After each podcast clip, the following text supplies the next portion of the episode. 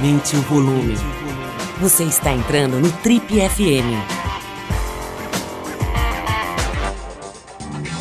Oi, pessoal, boa noite. A gente começa agora então mais um Trip FM, o talk show da revista Trip. Oi, pessoal. Hoje, mais uma vez, a gente vai conversar com uma grande figura das artes cênicas brasileiras, né? um campo onde o Brasil brilha e brilha forte. A gente está falando da filha de dois grandes artistas, dois artistas fundamentais na história do teatro e do cinema brasileiro, o Lineu Dias e a Lilian Lemertz. Nossa convidada de hoje foi literalmente criada nos bastidores do teatro e do cinema e também da televisão. Para vocês terem uma ideia, ela estreou no cinema com 4 anos de idade, fazendo uma cena do filme As Amorosas, que é de 1968.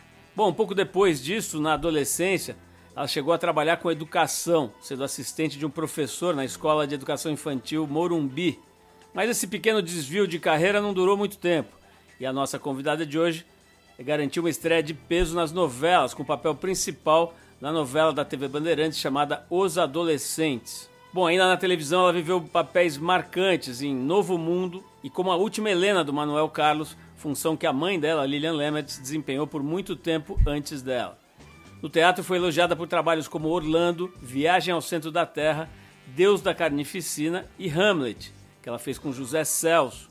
Bom, para quem ainda não matou a charada, hoje a gente tem a honra de receber a grande atriz e já avó Julia Lemertz.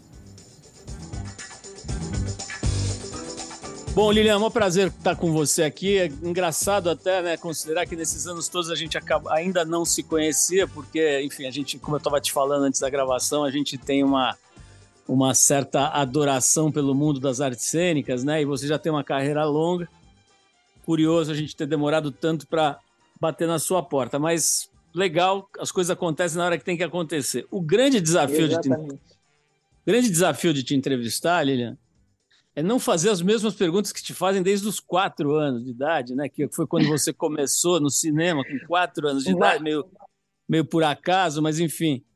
É, eu vejo que, apesar de ter entrevistas ótimas com você, o papo é sempre muito legal. É, tem uma coisa de, poxa, sua mãe, a influência e a disputa. Tem, inclusive você já me chamou de Lilian duas vezes. Ah.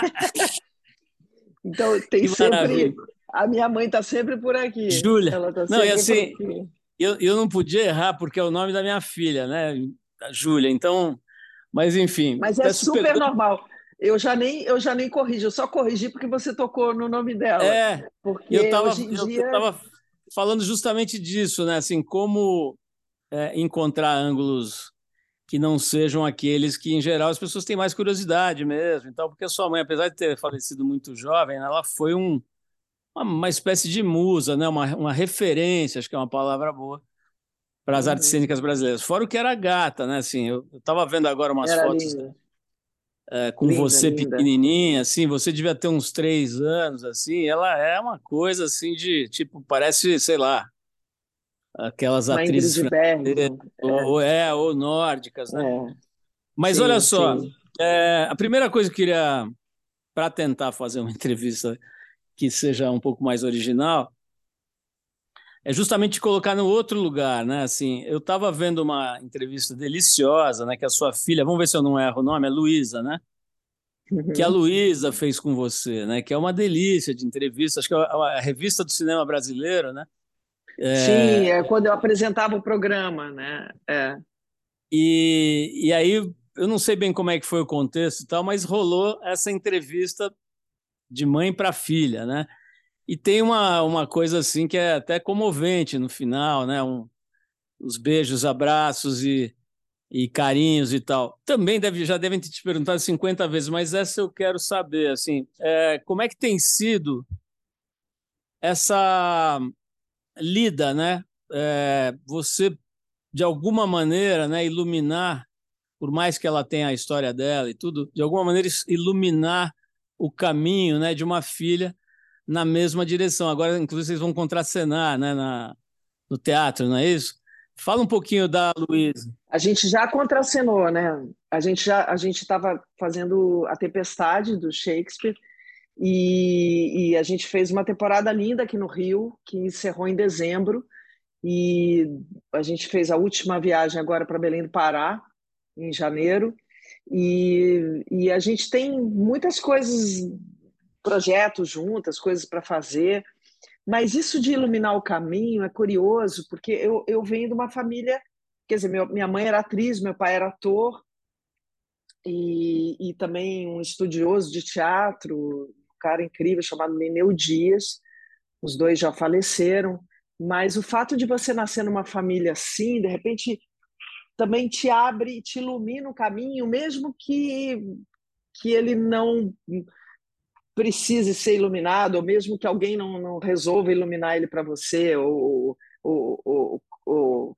conduzir você por algum caminho, entendeu? O fato de você estar numa família em que, em que a, o teatro, o cinema, é, né, as artes, enfim, estão tão muito presentes, você acaba sendo é, você acaba absorvendo aquilo por osmose que seja, entendeu? Você fica, você dorme, acorda com aquele estímulo, com aquele olhar é, crítico também e, e, inspirador, né?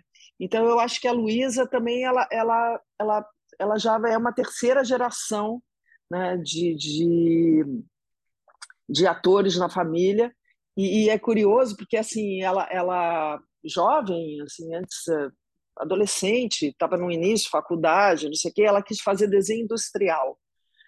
É, porque ela sempre desenhou muito bem, ela desenhava, pintava, tinha uma coisa artística, de, com gráfica, assim, e ela encasquetou com desenho industrial. Eu falei, ah, beleza, desenho industrial. Aí, no meio do desenho industrial, ela começou a sofrer porque ela falava: Eu não quero fazer produto, caixa de leite, não quero, não quero isso. Eu falei: Filha, você está numa universidade, muda, vai para outro lugar.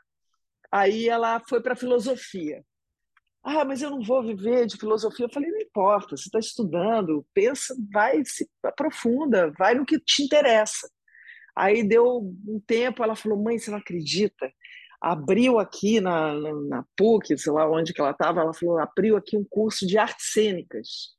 Aí eu falei, ah, sei, artes cênicas, tá certo. Aí quando eu vi, ela já estava fazendo um workshop com o Zé Celso e se mudando para São Paulo. E quando eu vi, ela estava no Teatro Oficina, e, e, aí já, pronto, já virou atriz, já foi para Antunes, já enfim, já a formação dela foi linda, assim, foi nesse sentido assim que ela começou muito é, buscando qual era o verdadeiro interesse e o verdadeiro amor dela, onde é que estava, né? E estava ali escondidinho, adormecido. Então, na verdade, a gente vai se iluminando um pouco, né? Ela mesma se iluminou, iluminada pela avó, iluminada pela mãe, e pelo padrasto, né, o Alexandre, na época, a gente era casado também, ela teve muita convivência com ele, e todos os nossos amigos, atores e tal, e tudo que ela viveu durante a vida dela de infância e adolescência. Então, um pouco isso, a gente vai se iluminando, assim, né? Me diz uma coisa, é, essa você citou agora uma uma referência assim total, né, que é o Zé Celso que nos deixou aí numa situação muito Triste. louca, né? Como, como tudo foi na vida dele, né? Uma coisa de intensa e, e louca e tal. Eu queria que você falasse um pouco, você fez Hamlet, né, com ele. Sim. Me conta um pouquinho para quem, enfim, não teve a, a, o privilégio que você teve, né, de, de privar da, da intimidade ali, de, de trabalhar com ele, de conhecer a fundo. Como é que era o Zé Celso no trato? Como é que era conviver com ele? Cara, ele era um ele era um homem brilhante assim, ela era uma alma livre, interessante, interessada pelo mundo, pelo outro, pelo absolutamente mergulhado no teatro, no onírico, no todos os deuses, em tudo que que remete à arte, ao teatro e às artes como um todo, artes plásticas, artes cênicas, a música, o cinema. Ele era um cara de uma cultura é, absurda, assim, um gênio, um gênio, simplesmente assim. Eu, eu tive a sorte de, de encontrar com ele num momento da minha vida assim que eu estava já fazia teatro de grupo, eu trabalhava já há algum tempo com Bialessa, a gente fez Orlando, fez Viagem ao Céu da Terra, a gente estava num, num, processo de um grupo muito interessante é, e a gente viajou para fora do país com muitos festivais e tal.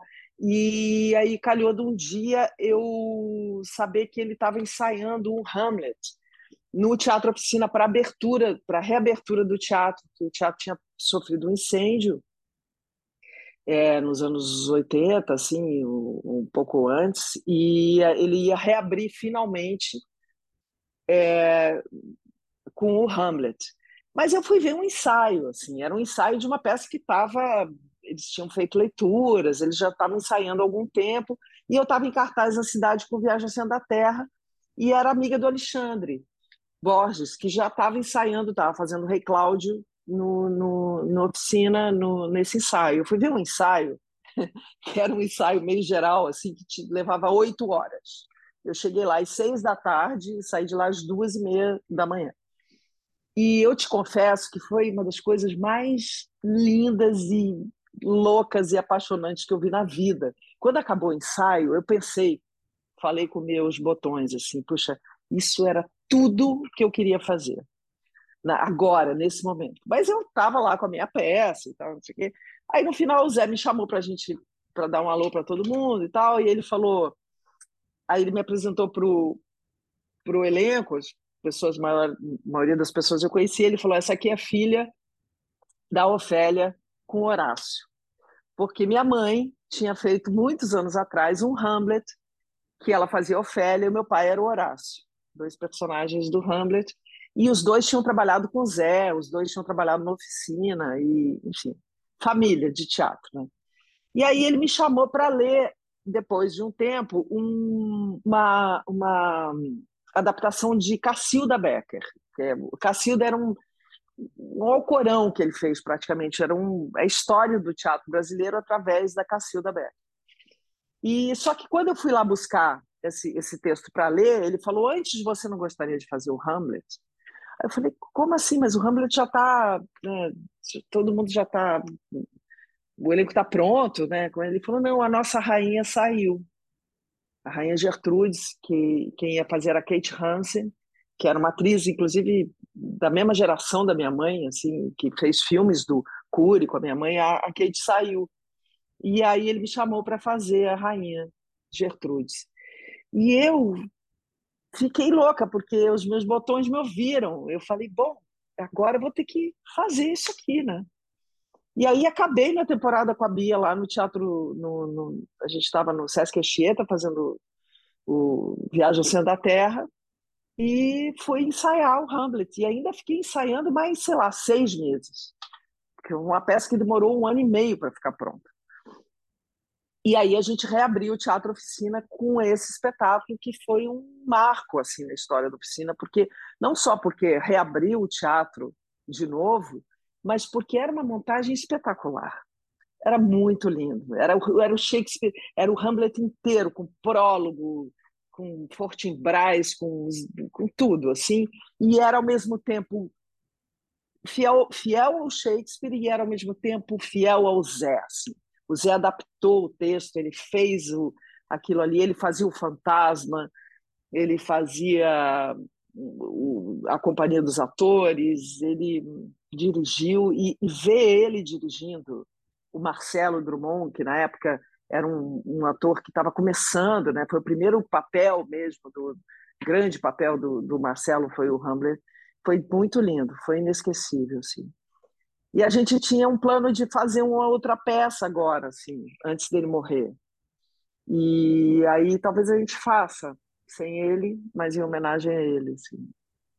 Ô, Júlia, tem um querido amigo nosso, que brilhante artista também, que fez um trabalho muito profundo, mas um documentário acompanhando o Zé, né? Foi o Tadeu Django, né? Diretor. Sim, diretor eu vi. E artista plástico ele fez um trabalho, ele ficou acompanhando o Zé durante, sei lá, meses, né, da vida dele, mostrando situações corriqueiras e se, se é que existiam situações corriqueiras quando se fala de Zé Celso, mas o que mais me chamou a atenção, tanto nesse documentário quanto em entrevistas e momentos que eu, enfim, que eu prestei atenção nele, é uma espécie de cientista social, né, cara? Tinha toda essa coisa espetaculosa dele, meio, às vezes meio bufão e, e, e bem-humorado também, divertido e tal, mas era um, era um intelectual muito afiado, né? E com uma visão de futuro. Por exemplo, sei lá, é engraçado você ver hoje, tem alguns fenômenos que estão aparecendo nos jornais, sei lá, por exemplo,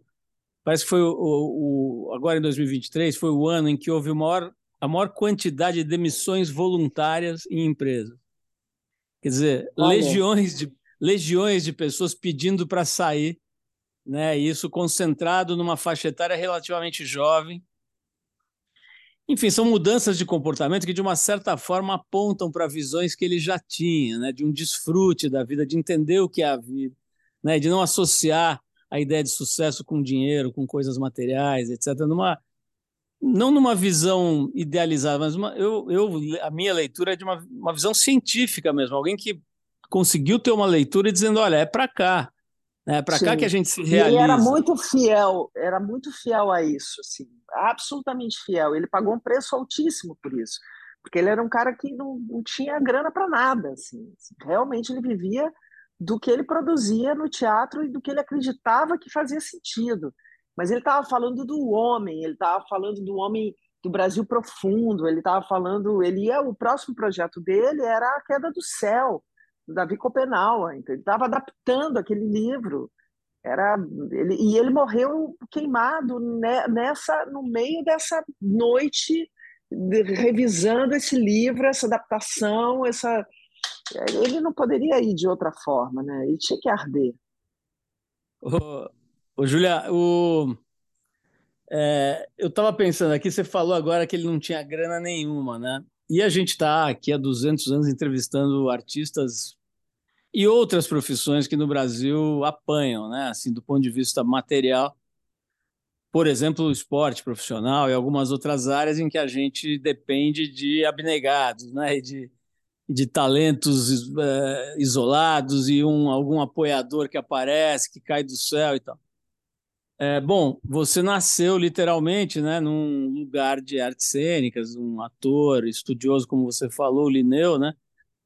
E a Lilian, que já saíam, eu vi você contando em entrevistas e tal, pô, você ficava lá com a sua avó, né, acho que ainda era no Rio Grande do Sul, e Sim. eles saíam para viajar, para fazer peças e tal. Como é que é a sua relação com grana? Assim, primeiro, putz, quanto você conseguiu lidar com isso e trabalhar legal, ganhar bem e tudo? E também do ponto de vista, vamos dizer assim, filosófico, né? Quer dizer, o que, que, é, o, que, que o dinheiro significa para você? Olha, essa pergunta é, é boa e é, e é, muito louca assim de responder, porque eu nunca eu nunca pautei assim a minha carreira por falando para onde para onde eu vou que eu vou ganhar dinheiro, entendeu? Na verdade, eu comecei meio meio para ver se se aquilo que eu sentia, se aquilo que eu intuía era para mim. Porque no primeiro momento, quando você quando você é, nasce né, numa família no, né, que tem né, os seus progenitores, seu pai sua mãe são duas figuras muito incríveis e muito bem sucedidas enquanto atores, assim, minha mãe por um lado, meu pai por outro, porque minha mãe fazia televisão, cinema, teatro, meu pai fazia só teatro e, e, também era um pesquisador, era um estudioso, tinha uma outra parada, assim, lá pelos 60 anos ele resolveu só fazer o que ele queria, que era teatro. Mas não foi um cara que era cara rico, assim, nem, nem, nenhum ator é, né? Mas eu fui, por um lado, de desco me descobrindo dentro dessa profissão. E eu sou de uma geração que, quando eu comecei a trabalhar nos anos 80, é, eu comecei primeiro no teatro, junto teatro e televisão, porque em São Paulo é, tinha a TV Bandeirantes, que na época produzia é, trabalhos incríveis de, de, de, novelas e coisas assim. Tem ideia, os, os autores eram assim, Jorge Andrade, entendeu? Tinham autores é, importantes, assim, fazendo textos importantes em televisão, os imigrantes e tal. Eu fiz uma novela que, que era Os Adolescentes, que era uma adaptação também de, de uma coisa da Ivani Ribeiro, e logo depois fiz outra novela de, do Jorge Andrade, fiz umas duas ou três novelas do Jorge, acho que duas. E, e meio que junto com o teatro, meio que tudo junto, assim. E, e tudo surgiu porque eu estava para fazer vestibular de uma, de uma outra coisa, assim, estava meio perdidona, né, com 18 anos, falando, bom, para que lado que eu vou? Vou fazer veterinário, vou fazer sonografia, vou fazer fonoaudiologia. Tinha muitos lugares, até que me chamaram para fazer um teste num trabalho que seria uma minissérie na Bandeirantes. E aí eu fui fazer, falei, cara, não, não tira pedaço, né? É, não era isso que eu queria fazer, mas eu vou fazer para ver qual é.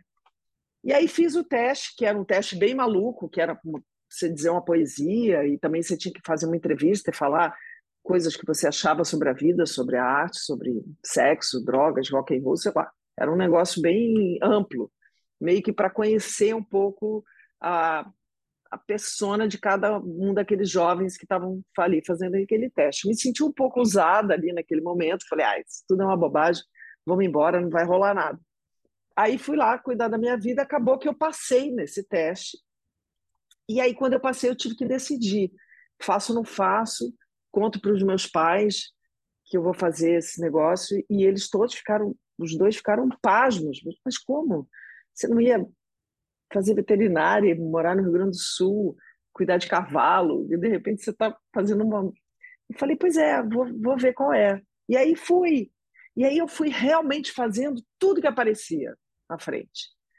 Tudo que, assim, tanto de televisão quanto de teatro, eu entrei fazendo uma substituição numa peça que era lição de anatomia, que era uma peça muito pop na época, assim, que era tipo um, uma peça de jovens para jovens, é uma, várias montagens dessa peça, que era uma peça argentina, e que foi muito legal.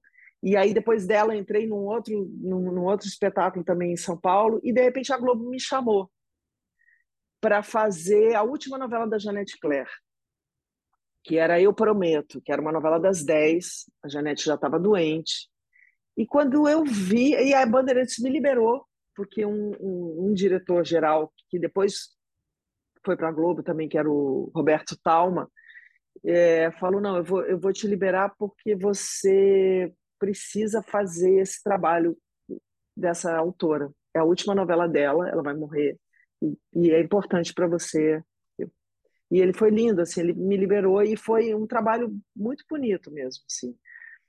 E, e aí, depois do, do, do Eu Prometo, eu fui fazer uma série e aí comecei indo fazendo coisas, assim.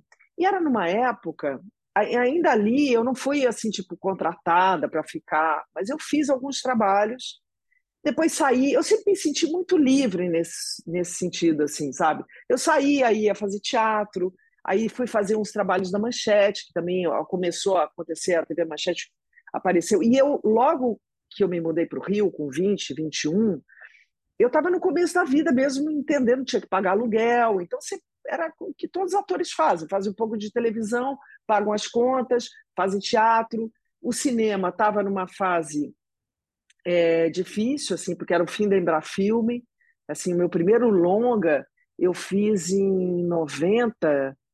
Não, peraí, minha mãe morreu em 86. Não, eu fiz em 83, eu acho, que foi A Cor do Seu Destino, do Jorge Duran, que era um filme muito bonito. Eu fazia uma jovem chilena que, que vinha visitar a família no Brasil depois de ter sido presa e, e torturada na, na, na na ditadura chilena, e, então era meio que um, um era um espelho, né? Chile, Brasil nessa época difícil de ditadura e tal repressão. E o filme só foi ser lançado quando minha mãe já tinha falecido em 86. E então foi tudo muito rápido assim. Minha mãe faleceu em 86, eu tinha 23 anos, com 24 eu engravidei da minha filha, de um namorado. E aí e aí quando eu vi, eu tinha uma filha para sustentar e uma carreira para dar conta. E aí eu fui fazendo as coisas que, que, que, me, que eu gostaria de fazer, mas que também me sustentavam e sustentavam a família que eu estava criando, assim, sozinho um pouco, né? Porque eu logo me separei do pai da Luísa, então é, eu, realmente criei a Luísa sozinha, assim, né? Em uma certa medida. E então isso. E aí assim a televisão ela entrou na minha vida de uma forma não só pela grana, mas porque ela me proporcionava liberdade, se é que a gente pode falar assim, mas era a sensação que eu tinha, para fazer outras coisas. Eu nunca deixei de fazer teatro fazendo televisão. Eu sempre fiz televisão fazendo teatro. Se você olhar assim a minha, minha história, assim, você vai ver que tanto o teatro quanto a televisão ela está indo um pouco junta. Eles estão encaminhando juntos assim. Eles nunca disseram não, você não pode fazer teatro porque agora você tem que estar 100% na televisão. Por outro lado, depois quando o cinema voltou a, a, acontecer, eu estava num contrato longo com a TV e fazendo teatro não conseguia fazer tanto cinema quanto eu gostaria, mas consegui fazer bastante coisa. Então, é um pouco isso, assim. E aí, quando você me pergunta do dinheiro, né?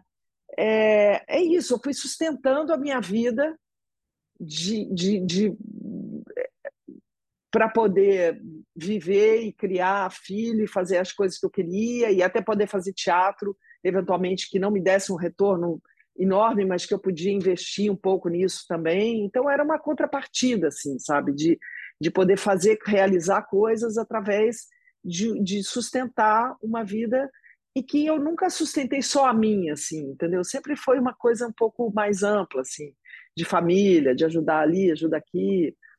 É, a gente sempre vai tapando uns buracos, assim. É, deu para entender, mas é, é, interessante você falar da tua, do teu início, porque tem guarda muitas semelhanças com a história que você contou da Luísa, né? Quer dizer, você lá vendo fonoaudiologia, é, é, veterinária e tal, de repente, papai, é. tal da vocação, né? Do chamado.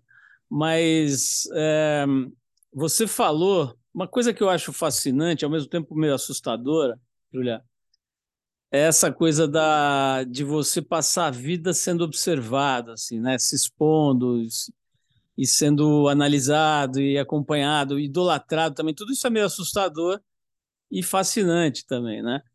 Agora você, eu vi uma imagem, eu vi a imagem, né, da sua primeira participação em cinema, você comendo um, maca um macarrão assim numa mesa. E você é, tinha coitada, quatro anos. Era uma criança, né? Era uma criança que estava dando sopa ali, falar, ai, faltou a criança, a Júlia está aqui, bota ela aí, então bota, come, come macarrão. E fala, mamãe, quero mais, sei lá, qualquer coisa é assim. É isso, é. E, mas, enfim, dá para imaginar, quer dizer, claro, em outra medida, porque era uma outra época, etc. Mas, assim, o fato é que a sua vida é observada desde os quatro anos, em alguma medida, né?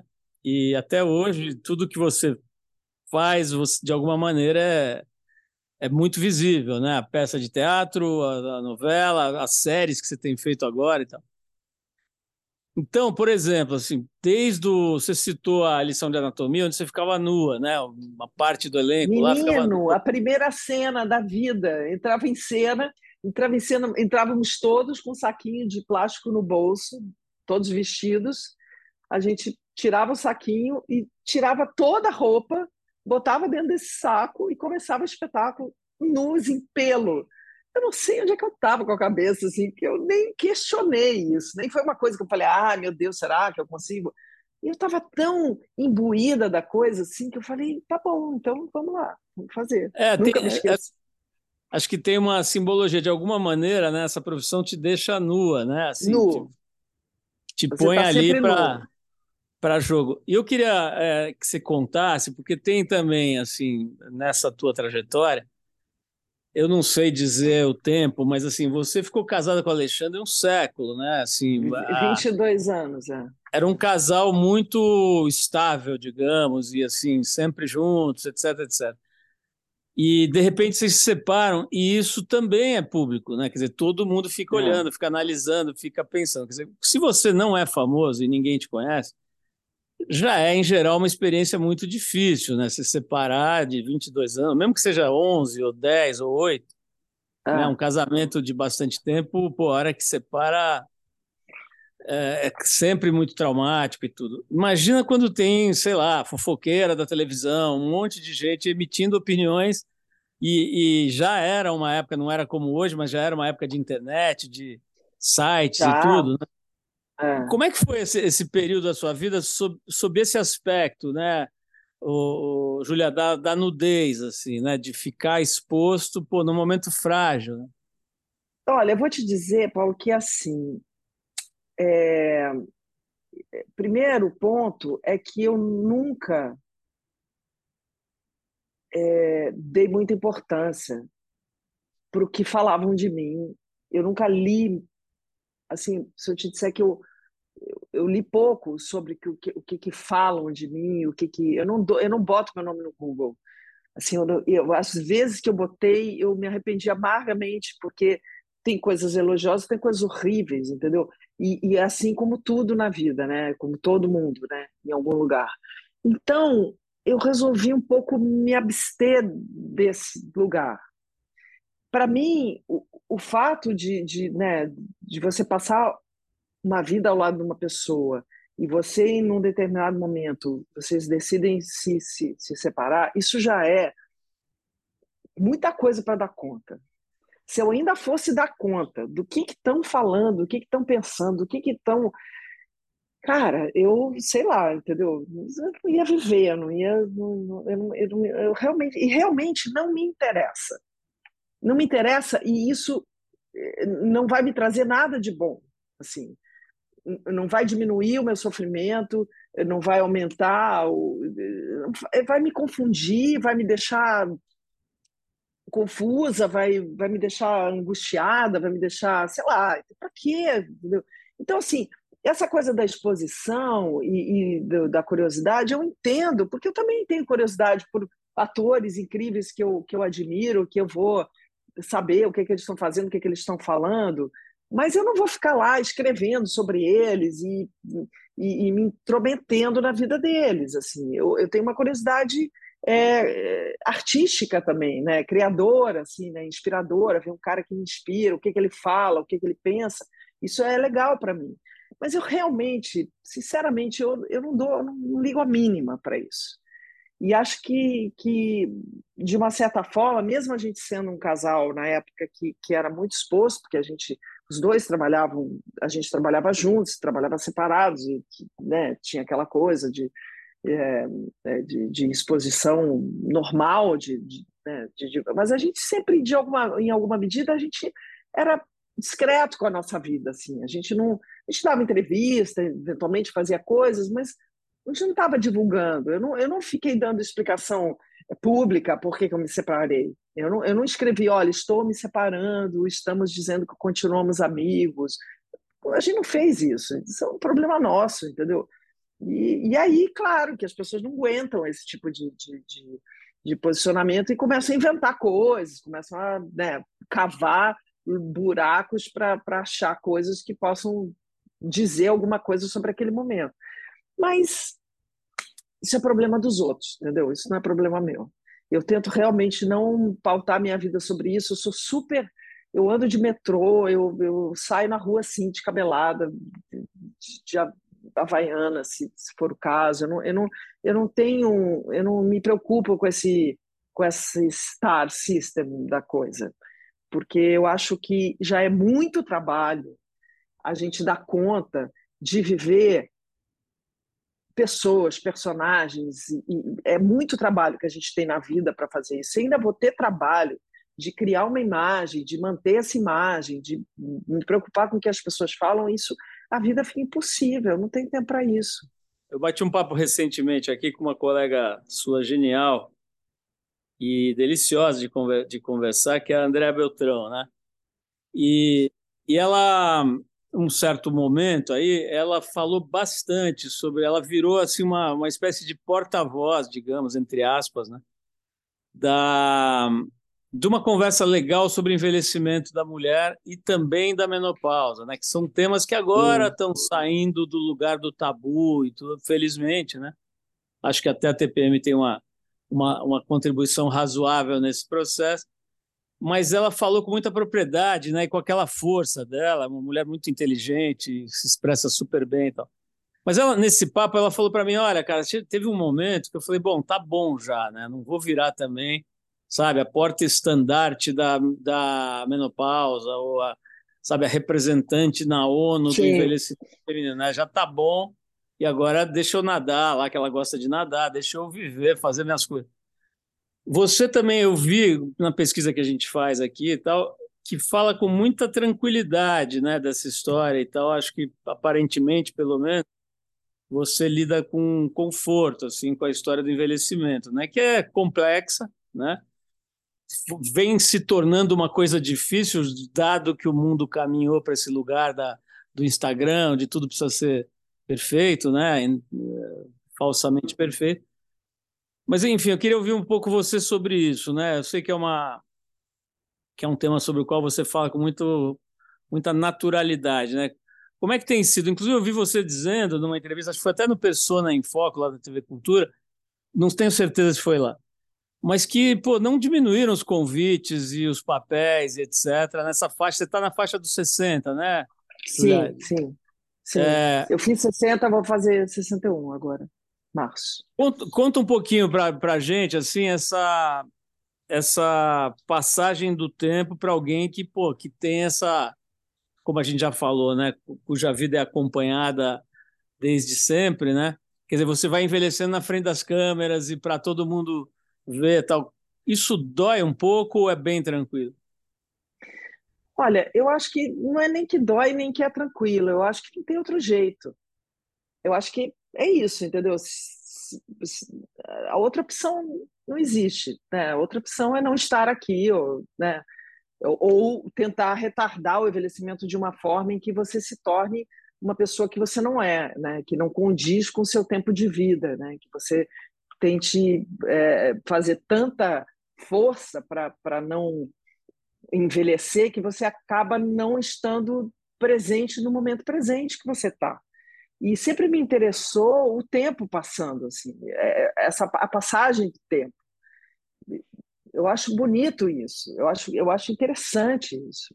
Eu acho, é, eu acho que, claro, envelhecer não é fácil porque, porque você vai ficando mais cansado, você vai ficando, sei lá, as coisas não vão funcionando da mesma forma que funcionavam. Às vezes você também não fica tão bem em algum um ângulo ou de alguma forma, mas e aí, né? Qual, qual o problema, né? Os homens ficam lindos, grisalhos e né, com um cabelo assim assado, um pouquinho mais gordinho, um pouquinho mais pá, com papinho. Ninguém ninguém fala sobre isso. E as mulheres têm que estar lindas e, e em forma e incríveis o tempo todo. Então eu acho, eu acho que isso isso não condiz com a realidade. E eu gosto de pensar que, é, que eu sou uma mulher real assim e que eu faço personagens reais de pessoas que que, que podem se reconhecer nesses personagens. A gente, sei lá, fez agora a Tempestade, fazia o Próspero, que nessa nossa montagem era uma, uma mulher. É, Mudou-se o gênero do, do, do protagonista. Mas ainda assim era uma mulher no meio de uma ilha deserta, criando a filha que chegou chegaram chegou pequena naquela ilha então como é que você fica numa ilha é, cuidando de uma criança e, e, depois já uma adolescente, você se sustentando, sabe Deus como, as suas roupas já estão meio rasgadas, mas se você está com o cabelo lindo e a pele completamente esticada, não pode estar tá assim, né? Você tem que estar tá né, condizente com aquele lugar que você escolheu de estar, de contar aquele personagem, seja ele qual for, assim como a série que a gente está lançando agora, o no ano que vem, que fala de uma mulher de 60 anos que se acaba um casamento de 30 e tantos anos e que resolve olhar para a vida de uma forma que ela não estava se permitindo olhar até então, porque ela estava muito focada no trabalho, acomodada no casamento, e de repente ela ela olha para o lado e vê que a vida está passando e é agora, entendeu? Porque é isso, a gente, o tempo da gente, por exemplo, 60 anos, se eu vou pensar que eu tenho mais de vida útil, se tudo der certo, 25 anos, vai, que até os 85 eu esteja bem, 80, né? Com 5 anos, 85, mas assim, podendo dirigir, podendo ser independente, podendo pegar meu carro e ir para o sítio, ou sei lá, fazer coisas, viagens e, e fazer os meus trabalhos, ter memória para isso, né? É pouco tempo. Eu já vivi 60 anos da minha vida. eu tenho que ter um, um, uma bagagem comigo, né? Que seja no meu corpo, que seja na minha cara, que seja e seja lá onde for, ela está comigo. Essa bagagem está comigo, ela existe e, e eu tenho orgulho dela, assim. E eu não tenho como, como não me interessa uh, apagar ela ou diminuir ela, ou... não me interessa. Agora, quanto ao número de trabalhos e a quantidade de convites, eu acho assim, a, apareceram ao longo desse tempo, nos últimos tempos, coisas interessantes para fazer. Trabalhos interessantes que me, que me e que eu acho que eu, eu continuo sempre trabalhando. É, mas entendo que, que existe um, um apego pela juventude, que as pessoas querem ver, né? Por exemplo, na televisão, o HD, quando inventaram né, essa super definição, é um inferno, porque os bichos, os animais, as plantas, as crianças, os, né, os, os bebês, todo, fica todo mundo lindo. Depois, de, de um, depois dos 20, você já começa a ficar estranho, assim, sabe? O HD ele expõe. Você, se você me encontra pessoalmente, você fala, ah, está ótima. Você me bota no HD para você ver. Aí você começa a ver coisas que nem você vê no espelho, entendeu? Isso é, é o fim do mundo, é uma sacanagem, mas é isso, é o que temos.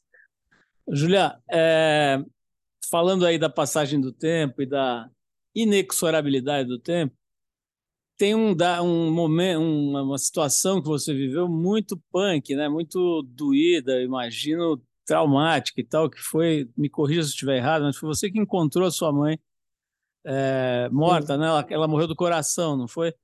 E foi. aquela mulher linda, bem jovem ainda, né? acho que ela, ela tinha menos de 60, né? 40, 49. Menos de 50, é isso. É, na verdade, ela ia fazer 49. Quer dizer, bem jovem, né? Mesmo tendo sido numa época em que, sei lá, a pessoa de 70 anos tinha uma vida diferente da que tem hoje, mas assim, pô, 49, né? 48. É, me conta um pouco da vida e da morte da, da Lilian, né, que veio aqui, já baixou aqui na primeira fala, aqui, nossa, né, minha. Vamos trazer ela de volta aqui. Me conta um pouco assim do, das memórias que você tem dela, né? Claro que é uma, assim, muita coisa, mas se você tivesse que contar para alguém que não te conhece, que não conheceu a, a, sua mãe, né? Como é que foi e principalmente como é que foi a passagem dela tão cedo?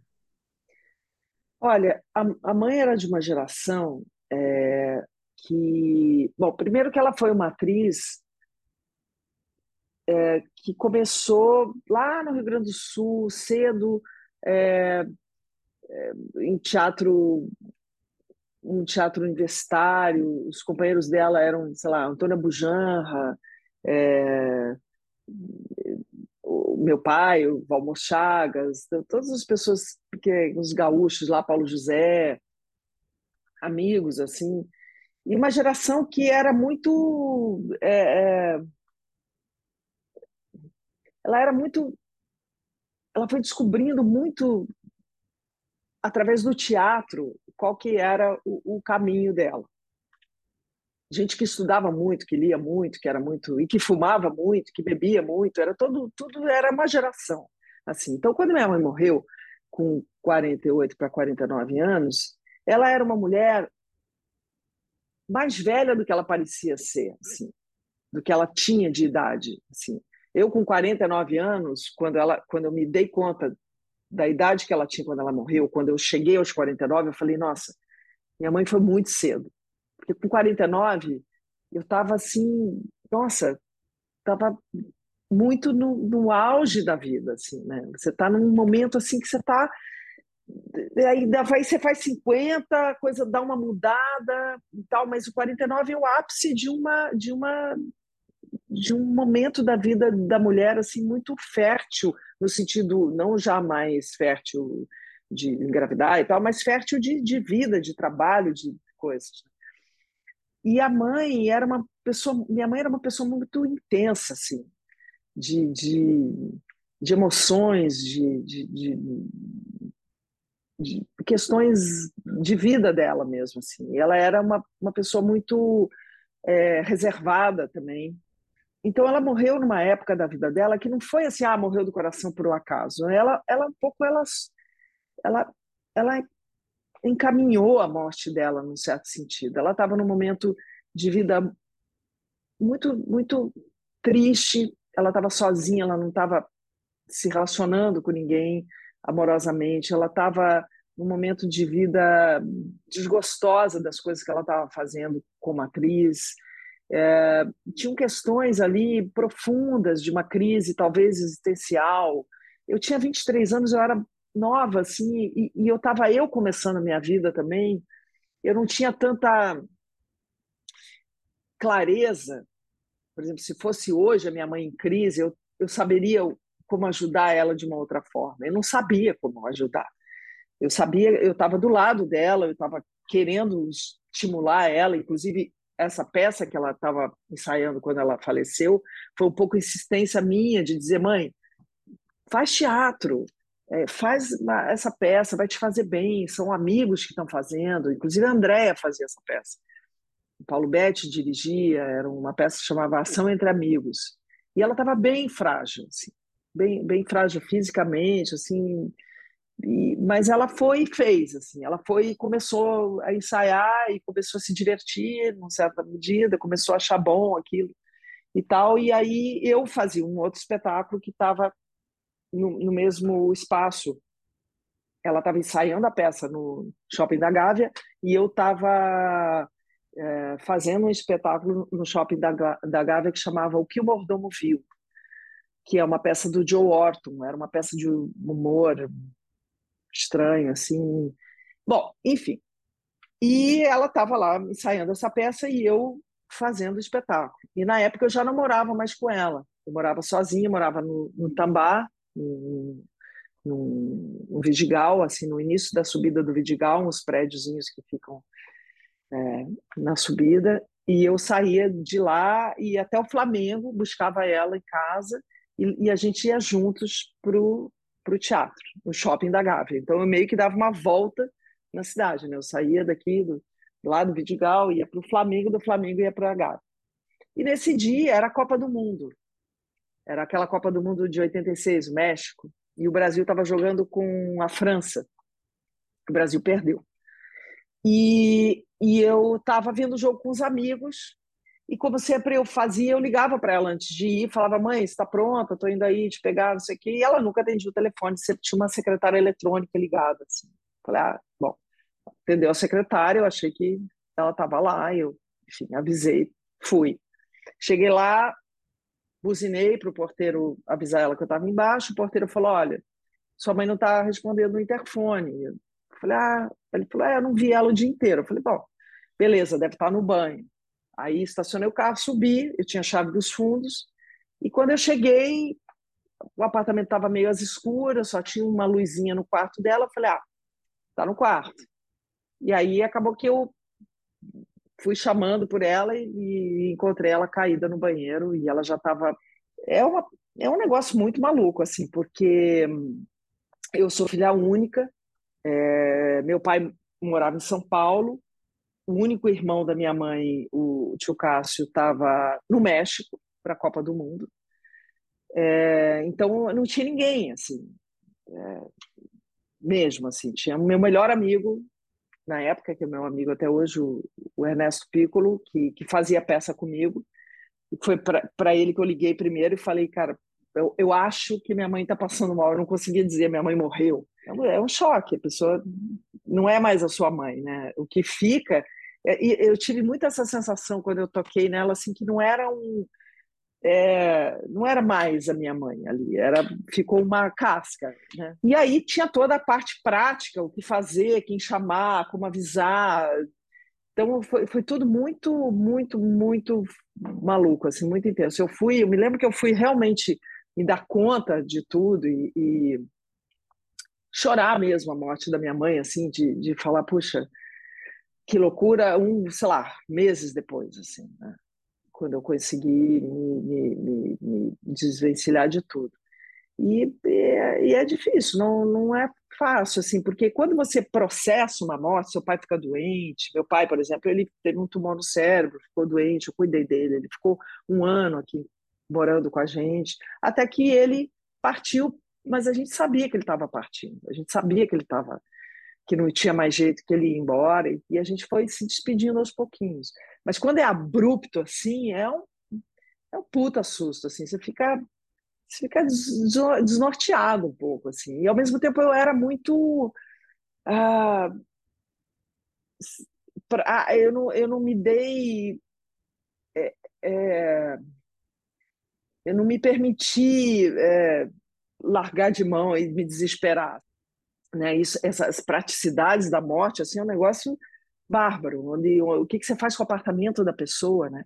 Com as coisas dela, né? Com, com, com, né? com é, eu tive uns sonhos com ela também muito incríveis, assim que ela me explicava, que ela me pedia desculpa, ela falava, olha, desculpa por você ter me achado, mas quem que ia me achar?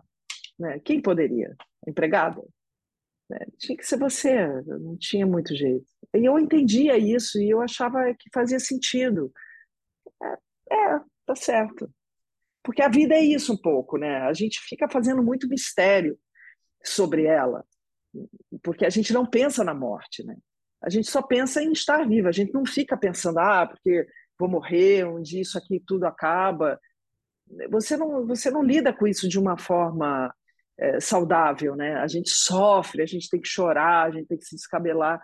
E eu acho que não, a vida tem que ser comemorada por o tempo que você viveu, o tempo que você passou aqui nesse mundo, as coisas que você fez, as pessoas que você inspirou, o, o, o que seja lá de bom ou de ruim, o que você gerou de, de, de beleza e de e, né, as coisas que você plantou, as coisas que você deixou de, de lembrança, que é o que fica.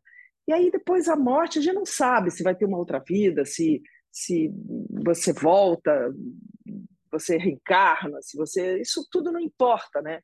Então eu sou bem budista nesse sentido, assim, de que eu acho que a gente o que a gente tem é aqui e agora. E depois, se não tiver aqui, vai estar. Minha mãe vive em mim, vive nos meus filhos, na minha filha, é, nas pessoas que lembram dela, e está tudo certo. Isso é, tem uma, uma. O que acontece para muita gente, evidentemente não é uma regra, mas as pessoas que perdem os pais cedo, que é o seu caso, pode acontecer delas ficarem aterrorizadas de que elas vão morrer cedo, né? De que elas vão repetir aquilo. Isso bateu para você? Não. Não, porque eu tinha uma vida completamente diferente da minha mãe, assim. Eu, ao contrário dela, bebia pouco, não fumo, eu tinha uma certa saúde eh, diferente dela. E eu, eh, logo depois, tive filho. Um ano depois que ela morreu, eu engravidei da Luísa. E eu e eu me lembro de quando a Luísa nasceu, eu olhar para ela assim, uma hora trocando fralda e falar: Olha, eu vou ser sua amiga. E eu vou estar com você 100%. Sempre. Porque a relação da minha mãe com a minha avó era muito difícil. E elas brigavam, elas não se entendiam, e isso machucava minha mãe, machucava minha avó, isso não fez bem a nenhuma das duas. E eu lembro disso de não querer repetir os erros, assim, sabe? Não querer repetir as coisas ruins. Então, eu fiquei atenta a algumas coisas, assim. Julia, já que a gente falou da, da Luísa, da sua filha, a gente foi atrás dela e pediu uma, uma pergunta dela para você. Então, vamos ouvir essa pergunta e depois você fica com o microfone aberto. Eu queria saber se tem alguma coisa nessa vida que você ainda não fez que você gostaria muito de fazer. Olha, filha, tem várias coisas. Na verdade, cada dia eu penso em alguma coisa que eu gostaria de fazer que eu ainda não fiz. Seja uma viagem, seja, sei lá, escrever uma coisa, seja fazer uma peça é, com, só com coisas que eu gostaria de falar. E, e eu tinha vontade de fazer uma peça com você também, assim, nesse, nesse lugar, que a gente escolhesse as coisas que a gente quer dizer e escolhesse coisas que a gente já leu, que a gente já ouviu, que a gente gostaria de fazer juntas. Eu acho que existe uma conexão bonita entre a gente e, e acho que a gente podia explorar isso mesmo. Mesmo a gente já tendo feito uma peça juntas, mas que não foi uma peça, uma escolha nossa, Eu tinha vontade de escolher algo assim que a gente aprofundasse esse lugar que a gente descobriu. E é isso. Viver é uma aventura, né? Então tem tem muita coisa para fazer na vida ainda enquanto tem vida, né? Mas fazer com você eu queria assim fazer uma coisa que a gente criasse juntas assim. Bora? Ô, Julia, vamos falar um pouquinho do aqui agora, como você disse agora há pouco, né? Eu estou lendo aqui que você tá, tá para estrear, né? Uma série dirigida pela Maria Flora no Canal Brasil sobre essa personagem chamada Ana, né? Que tem 59 anos e descobre um câncer. É... Primeiro, queria que você me falasse um pouquinho sobre sobre essa, esse mercado novo maravilhoso, né, das séries, do streaming, que é muito legal, né, que abriu um, abriu um portal novo, né, para os técnicos, para, enfim, para ator, atriz, diretor, técnicos e jornalistas, tudo, né? Como é que está sendo brincar disso e sobre essa série em especial e essa personagem, né? A gente está falando aí da, da finitude, tudo. É, acho que é legal entrar nesse lugar aí. É, eu, assim, essa, essa série, na verdade, ela, ela, ela veio parar, assim, para mim, de um jeito muito legal, assim, porque é, é, é, é uma, é um super personagem, assim, para uma atriz da minha idade, é um personagem para mim, assim, na verdade, eu estou fazendo uma mulher que sou eu, assim, praticamente. Não sou eu, Júlia, mas, assim, uma mulher da minha idade, da, que, pois, com questões é, que me permeiam também, e, e ao mesmo tempo, a gente está falando de, de, de uma fase da idade, só que é, não é, essa mulher não está sozinha, ela, ela tem, são duas protagonistas, né? Uma atriz, a Jennifer Dias, que tem que é uma atriz negra incrível e jovem, e essas duas mulheres se encontram num determinado momento da vida em que as duas estão em momentos muito é, de mudança e de, e de questões importantes e elas, por algum motivo, elas se conectam, ficam amigas, se interessam uma pela outra e se ajudam nesse lugar dessas transformações. É um encontro improvável entre duas mulheres muito diferentes, de histórias diferentes, de raças diferentes, de backgrounds diferentes, de, de tudo diferente. E é uma história sobre amizade também, é uma história sobre sororidade feminina, é uma história sobre amor, sobre sobre loucura, assim, né? Sobre você passar uma vida vivendo a vida de um jeito e de repente você descobrir que você está também é, um pouco cego pelo tempo que você deixou a vida correr sem você realmente é, pensar sobre ela, né? Então a Ana é uma personagem que, que é uma mulher da minha idade, que está com um casamento de trinta e tantos anos e que vive lá uma vida boa. Ela é uma médica bem-sucedida de reprodução humana assistida e de inseminação, ah, e tal. Inseminação não pode falar, mas é reprodução humana assistida e fertilização e tal. E ela e ele também é um médico, são dois, só que ele foi mais para para a cátedra, assim, foi mais para ser professor e ensinar e tal, e ela foi para a área médica mesmo, de, de consultório, de clínica, e, e aí ela tem um, essa, a crise se apresenta quando, quando ela descobre um câncer no seio, ela leva um susto, está no véspera do ano novo, e ela chama essa moça, essa menina, para fazer uma festa na casa dela de ano novo. E essa menina chega na casa dela na hora que ela acabou de descobrir que ela vai ser que ela tem um câncer e que ela vai ter que fazer uma cirurgia que ela também não sabe. Né? Se você tem um câncer no seio, não é uma sentença de morte, mas é um lugar que te coloca bem no limiar do tudo pode acontecer. Né? Pode dar tudo certo, mas pode dar tudo errado também. Né? Um câncer é sempre um, um susto, assim, né? Você nunca sabe para onde aquilo ali vai dar. E aí é isso, elas se conectam nesse lugar e aí as duas, nessa amizade improvável, abre para Ana um portal, assim, ela resolve acabar com o casamento dela e que ela começa a enxergar realmente como ele é, que é um casamento acomodado e que não tem muita saída, porque o, o marido também não se dá conta do, do, do, da acomodação e não, enfim, não quer sair daquilo. É, é, a, a, série retrata os homens de uma forma um pouco é, não muito bonita, assim, entendeu? Porque os homens estão, eles levam umas, umas pauladas na, na série, mas eu acho bem-vindas, assim, num certo sentido, na, nada preconceituoso, mas um pouco a, um, um, sinal de alerta ali.